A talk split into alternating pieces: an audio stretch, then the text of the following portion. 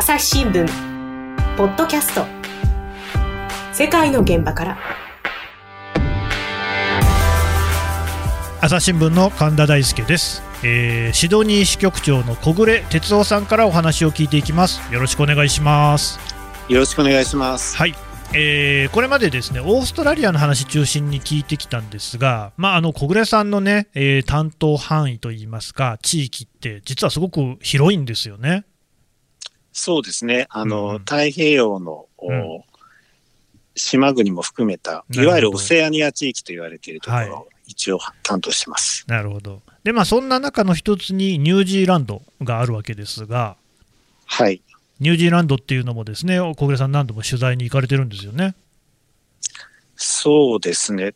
多分10回近く行っているのではないかと思います。うんあの、こちらに来て3年半ぐらいですがうー。ん、10回ね。ということで、まずちょっとこちらのね、音声を聞いてもらおうと思うんですが、はい、お願いします。Following our elections so closely, yes.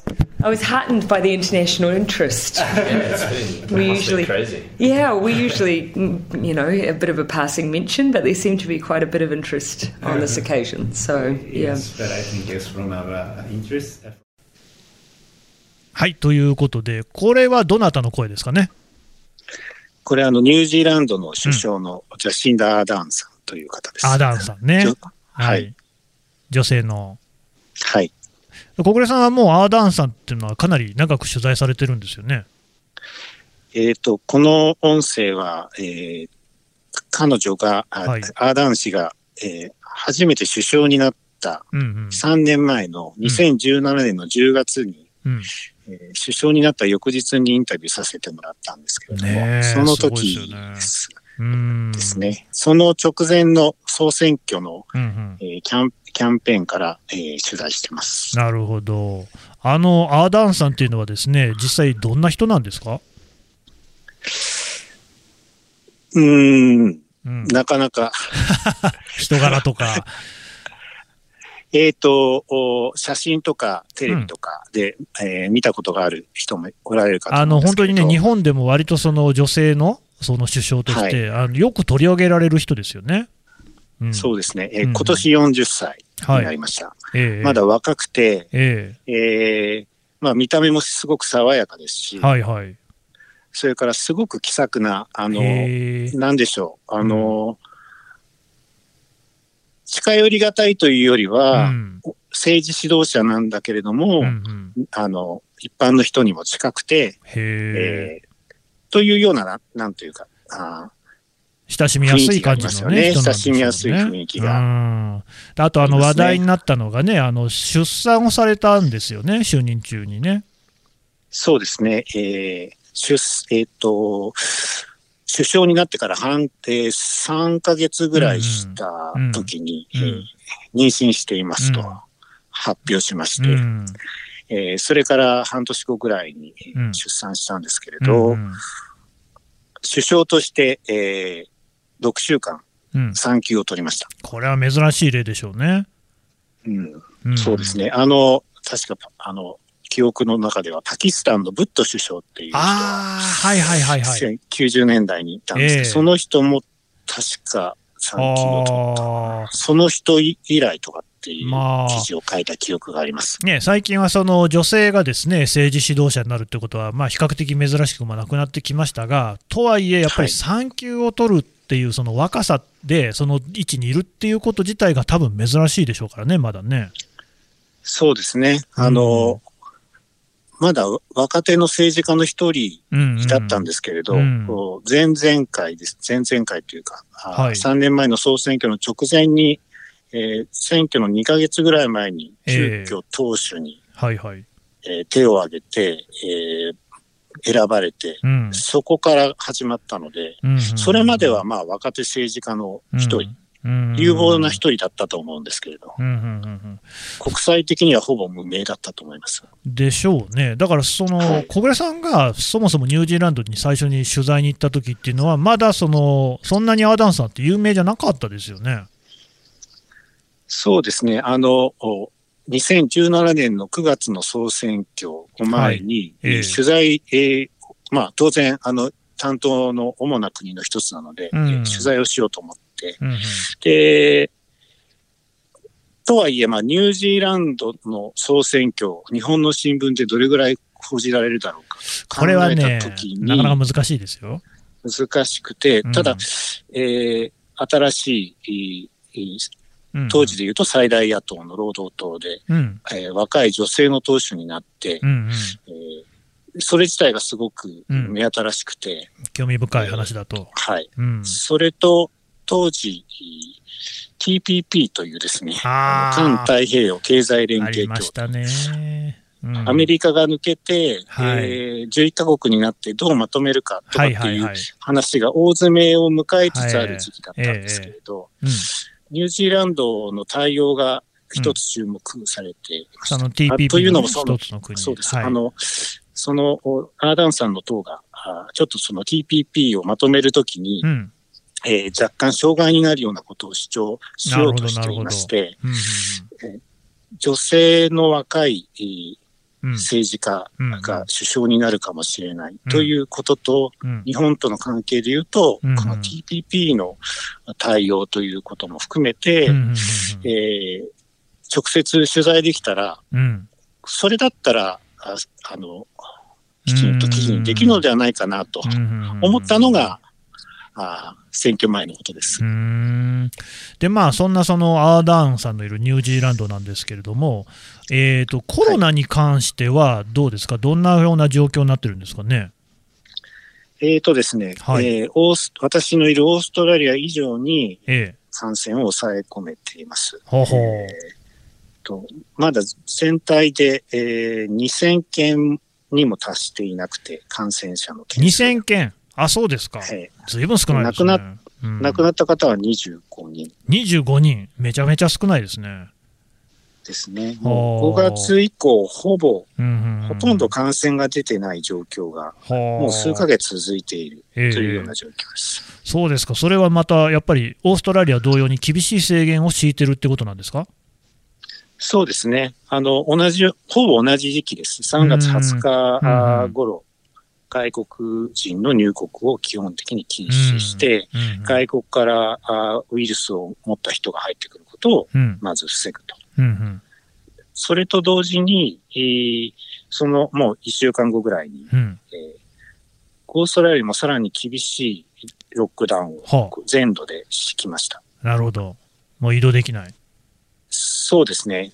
えーっと、確か1日外出できる時間とかも制限されて徹ると思うんですけど。底してますね、それはね。うんうんで、えーその結果、うん。やはりオーストラリアと同様にうん。5月、4月から5月にかけて効果が目に見えて、はい。えー出出ましてですね、ええ感染者数がほぼ一桁とかゼロとかっていう状態にはなって、えーかついきなりロックダウンを解除するのではなくて、ええ。段階的に何回かに分けて少しずつ、あうん。えー飲食店にで、うんうん。えー受け入れられる客の人数を少しずつ増やしていくというような段段階を追って、うんえーロッロックダウンを緩和していったと。うん。で6月以降はあ、ほぼ6月。はい。6月以降はほぼ、国内に関して言うと、ほぼ規制がない状態で、へえ。でもまあ、それ、6月の話ってことですから、その後の第2波とかそういうものはないんですか？8月にですね、はいえーオークランドっていうのが最大の都市なんですけれど、はいはいはい。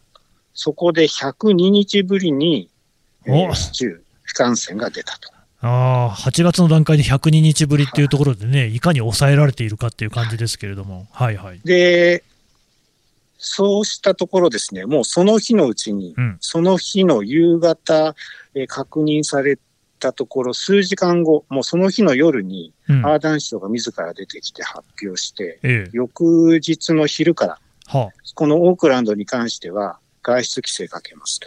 あ、はあ、そのまあ、1件なのか知りませんけど、そのパッと1個出ただけでもうすぐにそれを決めちゃったんですか？そうですね。最最初は確か3日間だけ、えーうん規制かけます。その間に感染源を突き止めます。はい。いうことで、どん、あの、お可能性がある人はどんどんてあの検査してくださうんい。ということで、うんだったんですが、結局感染源を特定するのは少し時間がかかって、ええーしまって、しばらく規制は続きましたけれども、へえ。えー結果的には、これも同じように段階的にうん緩和することができて、うんうん10月初めには完全にまたあそうな全んですね面解除みたいな形になっています。やもうでもやっぱりじゃあもう徹底的にそのウイルスの発生源なんかもこう調べて潰していくっていうやり方でこううまくやってたっていうことなんですかね。そうですね。はい。うんあの、基本的には、あの、外国から入ってきた人たちうんうんが、でしか感染源が、まあ、ありえない状況に今なっているわけなので、うん仮にそれ以外で出たとしても、うん一生懸命調べるとうんわかるらしいです。あーあのどうなんですか、ニュージーランドの国民性みたいなものってなんかあったりするんですか？えー、まあ、人口が、あー500万人。500万人意外と少なくて。そうですねえー面面積はうん、日本の7、8割ぐらいの広さ。あでじゃあそこに結構大きい500万人。あーだいぶ人口密500万度は低い。人しかうんうんうんうんえー、なんでしょう？こう、うんすごくまとまりがあるうんんだではないかと思いますね。ああ、の国民の間にね。ええアーダンさんがよく500人のチーム言ってましたけれど500人 ?500 万人？すいません、500万人のチーム。そうでしょうね。んもう、あのそういうう政治家が、リーダーが言うことが多分、うんかなり行き渡りやすいぐらいのうんうん人口規模なのかもしれません。で、あとだからまあ、その、だいぶそのね、人口密度が低い、これまたね、私のそのステレオタイプだったら申し訳ないんですけれども、やっぱりニュージーランドっていうと、ですね広い広大な牧場で羊を飼ってる人たちっていう、まあ、こんな勝手なイメージがあるわけですよ。まあ、なんか、あんまり3密とかなんなさそうだなっていう印象はあるんですけど、それどうですか？まあ、日本に比べると明らかに起きにくいと思います。あの、一番大きなオークランドでも百数十万人ですし、うんうん、えもう次に大きな都市は首都のウェリントンっていうところですけど、はいはい。えー100万人もいません。30万人か40万人だと思います。ああのーまあ、に、日本に比べると、当然のことながら、うん。あー日本とかもっと人口の多い国に比べると完全に密は起きにくい、なるほど。ということは言えるので、うん。えーよりいい効果が起きやすかったということは、まあ、あ言えるとは思うんですけれど、うん。はでしかもね、その島国ですから、水際対策もどっちかといえば取りやすいですもんね。そうですね。うんあの、オーストラリアと似た感じで、うん。やっぱり、えーまあ、一一番お隣の国はオーストラリアですけど、はいはい。そのお周り周辺を見ると小さな島国がまあええ。点々としてありますけれど、はい。やっぱり、えー他のお国々からは極めてとうん特殊なまあ地理的な環境にあるので、うん。うんやっぱり、えー外から入ってくるうものを食い止めるっていう意識が、えー非常に、えー国民の間に浸透しているんだと思います。はい。朝日新聞ポッドキャスト世界の現場からさてですね、そのもう一はい回ここで、あのアーダーンさんの話に戻ろうかなと思うんですけれども、これだけコロナを抑えることに成功していれば、やっぱりアーダーンさんも首相としての支持率は上がっている、そんな状況ですかね。そうですね。えっ、とおーん？なんて言ったんでしょう。うんまず、前回、17年の総選挙で当選、えー首相になった時には、はいはい。実は、えー第一党ではないんです。ああ、第2野党党でちょ、野党で挑戦して、はい、第2党追い上げたんですけど、ええ。第1党ではなくて、結果は第2党だったへんえ、ですよね。うんうん。ただあだ、最終的に第2党から第4党でうん。協力して、うん。えー政権を作りますということが、なるほど、なるほど、協議が成立して連立ですね。首相になったと。はい、ということもあって、えーうん政党の支持率であるとか、あるいはその首相としてふさわしい人とかっていうような世論調査で言うと、うんうん当初は、えーその当時の前のや与党、うん国民党って言うんですけれど、うんうん国民党、それから国民党の党首の方が、ええ、アーダーンさんよりも高かった。あらあら。そうなんですね。で、はい。うんそれで、それが徐々に逆転するか、拮抗するかして、はい。えーいる状況で、ただ、とはいえ、うん圧倒的な人気ということでもなかった。うーん。その世論調査によるとですね。へでーでも、あの、彼女が一気に、うんまあ、支持を高めたのが、はいまあ、このコロナ対策はもちろんなんですけれど、え去年の3月にえ、はい。えー南部のクライストチャーチという、あえーはい。ー。町で、ええあのえイスラム教の礼拝所のモスクで、ねえうんうん。えーいわゆる白人至上主義者と言われるオーストラリア人だったんですけれど、えええ。ーがあの銃を乱射して51人が亡くなる事件があったありんですけど、ましたね。大変な事件でした。はい。はい。その時に、まあ、その犠牲者の人たち、あの、うん。イスラム教徒なので、うん。まあ、もともとお難民とか移民できてる人たちと、その家族とかが多かったんですけれど、そうですね。そういう人たち、えええ。ーは自分たち、この国を自分たちの家だとうん。選んでくれたんだから、うんうん。えーえーというような、まあ、強いメッセージを団結してと。はい。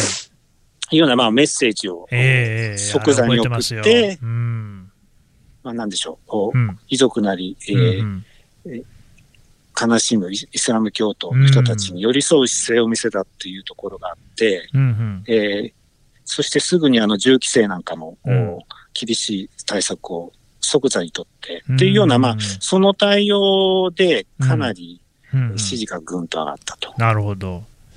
はい。で、また、またはい。低低迷するんですけど、あ、また低迷するんですか？で低迷というか、ままた少し、まあ落ちるんんですか？えー落ちるんですけど、別に順風満帆じゃ全然ないんですね。あの、国内には国内のいろんな事情があって、えーせ政策が、あの、住宅政策をしっかりやろうとかって言ってたことはうまくいかなかったりとか、へまあ、え。あの、思った、思ったように、はあはあはあはあ必ずしもいかないこともあって、うんまた少し下がってきていたところにう、んうん。このまま行くと、そうす、こえー10月に総選挙があったんですが、今年の。ああ、ね。かなり接戦だったはずなんですけどはいはい、はいはいこのコロナ対策の時の、ええ極めて、えー優れたリーダーシップ。に支持が集まって、また支持が、この。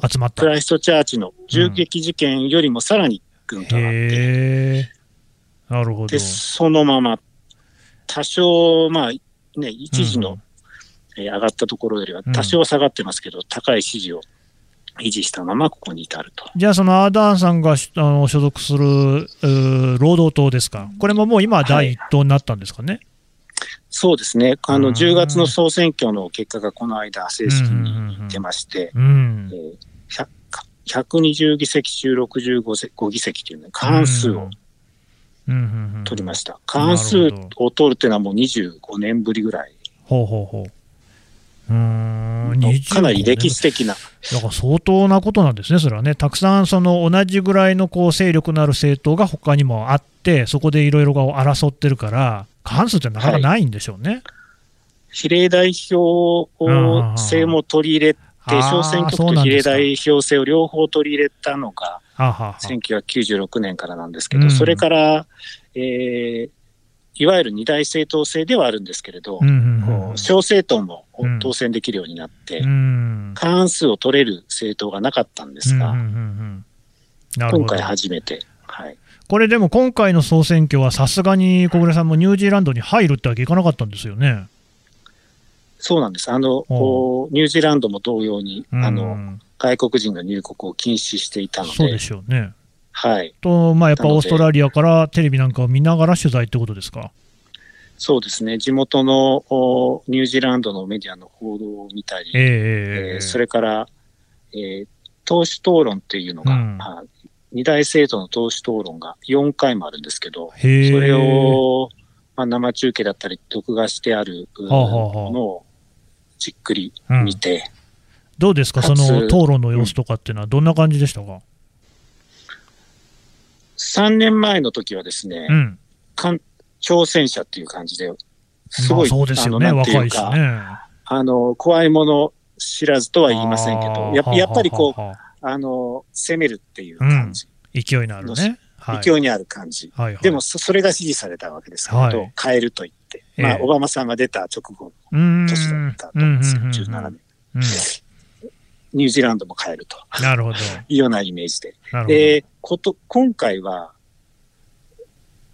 結構攻められていて、へえ。えーあの、相手の、はい。えー相手の国民党の、うんおコリンズ党首という人、はいはいこの人も女性で、へえ、そうなんですね。えーただ、えーもう60歳くらい。じゃあ、ベテランですね、かなり。ベテランの政治家で、かつ、若干、うんあだ名はクラックラッシャーっていう。クラッシャーですか？クラッシャーって言われると僕はクラッシャーバンバンビガロっていうね、プロレスラーが思い浮かびますけど、そういう感じでいいですか？えーまあ、あの、どちらかというと、うん。ああの、あの、うんちょっと違う。なんていうんですかね。はいうん。あの、うん。こわもてと言ってはいけないと。ああ、まあまあ、でもそのちょっと肝っ玉の座った感じの、おそうです女性ね。というか、ところですか女ね。クラッシャーっていうぐらいですからね。うん。ええあのー住宅政策うまくいかなかったじゃないかああ、はいはい。さっきのそれからうん。ええ子供のお貧困を減らすと言ったけど、うん全然数値が改善してないじゃないかとか。はあはあ。ま確かに、えー言った通りにはなっていない。ということもあってかなり攻められて防戦じゃないですか。ね。うん防戦で、うんまあ、そこで多分、うん。感情を乱して、はい。えー向きになって反撃、うん反応したりすると、うん。それはそれでまた、えーということになるんですけれど、はいはい。そこはそうならずに、へえ。まあ、あの、現状ここまでしかできなかっただとか、はいはいあのまだ、まだ、あと、まだ、あの、やり残したことがある、うんというような趣旨のことを、まあ、率直に、まあ、できなかったことも、率直に認めつつ、ああ、そうですか。というような対応でした。なるほどね、なんかそこら辺が、だからもう国民から見ていても、あこの人はあの素直で嘘のない人だななんていう印象になったんですかね。そうですね。あうの、政治学者の、あの、オーストラニュージーランドの政治に詳しい現地の大学の先生なんかにも電話で話を聞いたりとかするんですけど、うんうん。まあ、なんというか、政治家にありがちな、なんか嘘言ってるんじゃないかとか、うんうんそういうことを感じさせることがないと。へえ、なるほどね。そこは、あの、うん。彼女の特有の、うんうん。なんというか、資質だと。うん。いうようなことを言ってましたけど、い確かやにそのー、でもね、そういう人っていうのは、なかなかこう政治家なんかではね、見たことないかもしれないですからね、本当にそういう意味じゃな、優れた人なんだろうなっていう感じがしますね。そうですね。うんはい。素直なんていうのはね、なかなか一番政治家に似合わない感じするうなんていう、ね、印象もありますけれども、まあそうやっはいてそのアーダーンさんは、そんなその党首討論なんかもうまい具合にこう切り抜けて、えーでむしろその支持を集めるような形で、総選挙でもお対象を収め、対象なんですかね、あの勝ちを収めた。対象ですね。対象ですか、なるほど、はい。じゃあもうその政権は盤石っていうことですね。そうですね。関数を取って、あと、緑のグリーンパーティーう、うんうん緑の党というところ、前回も協力していたところと、うんうんも一応協力するという形になっていて、うんまあ、あの、単独でもできるのはできるんですけど、まうあ、んあの、盤石ですよね。はいいやだからすごいなと思うのは、そのアーダーンさんが一人いることで、ニュージーランドっていう国に対する、それこそ日本なんかでも関心が高まったっていうところあると思うんですよ。はい。うん、その発信力高めてるってことになりますよね。そうですね。あの、まあ、ごく自然に、うんあの、アーダンさんの醸し出す雰囲気とうん人柄と、はいはい。ああ多分、本人の政治的ないろんな、えなんというか、えー思いえというのが、あ現れているんだと。これまでのいろんな対応が現れてるんじゃないかとうん思うんですけど、はい。えーとはいえ、海外、うん。対外的にどう見られるかということも多少は意識しているかなと多少ですか。うんうん。いう気はします。ほうほうほう。そんなに全面的じゃないけれども、多少は意識してんだろうなっていう感じです。そうですね。あの、うん選挙が終わった、あ選挙の日に勝利宣言をする演説で、ええーあの、ニュージーランドという国は、えうん。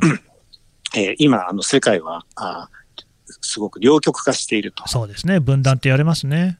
えーそういう国の中で、えーこの選挙戦では、まあ、うん自分たちの国は、あの、異なる意見も聞ける、そういう国だとうんいうことを、まあ、あ示したんだと。うんまあというようなことを言ったり、うんあの、すべてのニュージーランドの人のために政治をしますと。なるほど。まあ、当たり前といえば当たり前なんですけど、うんこれは多分明らかにうんアメリカの状況をさあね、想定して言っているのだろうと。ね、僕もね、ちょっと今そう思ったんですよ。すべての人にって言ったところでね、ああ、そういや、バイデンさんも似たようなことなんか、あの、当選後のね、えー演説言ってたなっていうね。うん。そうですね。なるほどね。昨日、き昨日というか、うん。あの、バイデンさんが当選確実になった時にすぐに、うんメッセージを出してるんですけれど、ほうほうほうほう。まあ、あの、各国の首相と一緒で、同じように、まあ、あの、今の新型コロナの対策とか気候変動とか、はいはい。そういう問題で、えー一緒にやっていきましょう、はいというようなことは、まあ、当然、えー触れてるんですけれど、ええー注目したのはえ、うん。えーバイデンさんがその選挙キャンペーンで言っていたう、ん。団結というメッセージを、うん。うん。まあ、私たちも共有してますと。うん。というようなことを言ってまして、うんまあ、あの、それは彼女の思いっていう、だと思うんですけど、うん。これは、明らかにとは言いませんけど、はい。こういうことを言ってもらえると、ね。々的にも注う目んしますよね。そうはいそうなりますよね、やっぱりね。うんなるほどね。なかなかね、アーダンさんもね、いろいろこう経験も積んで、したたかになってきてるのかなっていう感じもしますが、小暮さんね、ちょっと一点教えてください。あの、はい。今、日本では、まあこれ、第2波なのかはい第3波なのかよくわかんないですけれども、コロナがね、また増えてきてるっていうのが、ちょっとは、まあ、話題になってるんですよ。とりわはけ、いそのなんか北海道なんかも多いっていうことが言われていて、で、はい実は、あんまり我々普段意識してないけど、南半球じゃないですか、オーストラリアもニュージーランドもね。だかはいら、小暮さんのいるところは、今、これから夏になってくっていうことですよね。そうですね。はいええまあ、大体あのクリスマスのオーストラリアっていうとね、ビーチをこうなんかね、こうさっそうとこう、なんですか、ジェットスキーみたいなやつやって、ジェットスキーじゃないの、なんですか、あの海の上でね、バーっと走ってるようなね、はいはいサンタクロース、水着姿みたいなよく見かけますが、ってことは、はい逆に言うと、これまでもう冬を乗り越えてきてるんですよね。そうですね。はい。うん、南半球だからやっぱオーストラリアとかニュージーランドとか、6月とか7月とか、その辺が冬になるんですか、6月から8月ぐらいがうんうんうん。まあ、ニュージーランドの方が寒いですけどね。ああで、その間もでもコロナの感染者数はだから抑え込んでたってことですよね。そうですよね。はい。うん、そこはもうだからやっぱり徹底そうしたこう感染対策を取れば、冬だから増えるってことじゃないっていうことになるんですかね。そういうことになりますよね。はうい。んなるほど。あとどうですか、例えばなんかインフルエンザとかね、私もこの間、注射打ってきましたけれども、その辺っはいてどういう状況になってました、えっ、と、オーストラリアの状況を把握してますけど、はいはい。えー去年はですね、うん。えー30万人ぐらい感染してるんです。うーん。うんえっ、と、で、大体まあ、えー4月からうん8月、9月ぐらいのまあ、日本で言うと、日本じゃなくてこちらで言うと、うん秋から冬にかけて、うん。うん。えー秋から冬、春っていう、この半年にまあ集中するわけですけれど、うんうんこ今年はわずか2万人。え、30万人が2万人になった？はい。めちゃくちゃ減りましたねではい。死者も700人ぐらい去年亡くなってるんですけど、今年は30数人。ははだいぶ少ない。うん。あの、年によって5万人だったり20何万人だったりとかって、まあ変動はあるんですけど、ああ、はいはい。ただ2万人というのは相当やっぱりそうですね。桁が全然違いますよね。ですね。はい。うーん。これはどうしてですかね？おすあの、一つは、うんえー、たくさん、いつもの年以上にワン、うんインフルエンザのワクチンを用意した。へっていうことですよえね。ほうほうほう。1800万回分用意したっていうんですけれども、はあこれ人人口2500万人なので、まあ、かなり、うんうん。きょ去年、一昨年とかって比べると、うん。まあ500万。回分ぐらい。これなんで多くしたんですか？これは明らかに、うん。えーコロナウイルスで患者が増えたところに、うんインフルエンザの患者も増えると、うん。えー医療機関の負担が、あね。あるいはまあ、うん。えーかインフルエンザの患者の方っていうのは、高齢者施設にいる人が多いんですけど。やっぱりそあ、の、非常に負担が大きくなるというので、もともとうん例年の年にも増して、えーうん用意したと。ああ、ちゃんと備えてたんですね。うん。なんですね。うんうんあと、まあ、ちょうどその、これから増えてきますというところで、外出規制とかコロナのいろんな、えーいわゆるソーシャルディスタンシングって言われるようなもの、それから、まあ、日本よりもやっぱりその、いわゆる手洗い、うがいとかっていうもので言うと、えーまあ、日本ほど徹底していないわけですけれど、普段は。うんそこがやっぱり、り、うんえそこをが、まあ、あ励行されて、えーうんっていう、まあ、その辺のこういくつかの要因が、まあ、重なって、えーうん今年かなり少なかったんじゃないかとなるほど。いうふうに言われてます。はい。うん。じゃあ、やっぱりちゃんとやれば、ちゃんと防げるってことなんでしょうかね。まあ、そう、そうなんでしょうね。んはい。なんかね、日本にもね、ヒントになりそうですね。はい。はい、あの、すいません。どうもいろいろありがとうございました。ありがとうございました。朝日新聞ポッドキャスト世界の現場から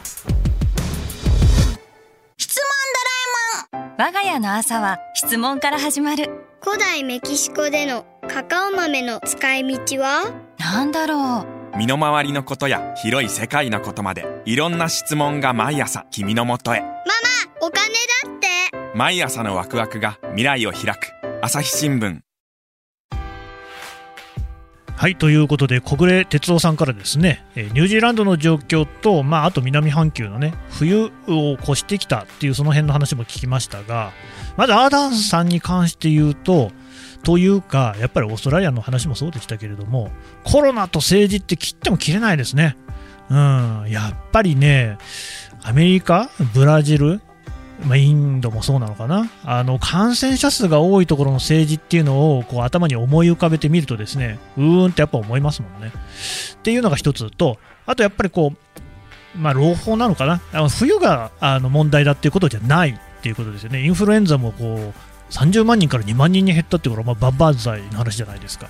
でこういうことっていうのは実はあのこれまでの冬だってインフルエンザで死ぬ人たくさんいたわけですよね。コロナの対策っていうのが、まあ、多分今だけじゃなくて今後そういうその感染症全般に関して大きい意味を持ってくるんだろうなとやっぱりね我々こういう状況に慣れなきゃいけないし備えなきゃいけないしまあ備えればちゃんとこうねオーストラリアとかニュージーランドみたいに感染を抑え込むことができるんだっていういい例をね見させてもらったような気がします。朝日新聞ポッドキャスト朝日新聞の神田大輔がお送りしました。それではまたお会いしましょう。この番組へのご意見ご感想をメールで募集しています。ポッドキャストアット朝日ドットコム。podcast アットマーク朝日ドットコムまでメールでお寄せください。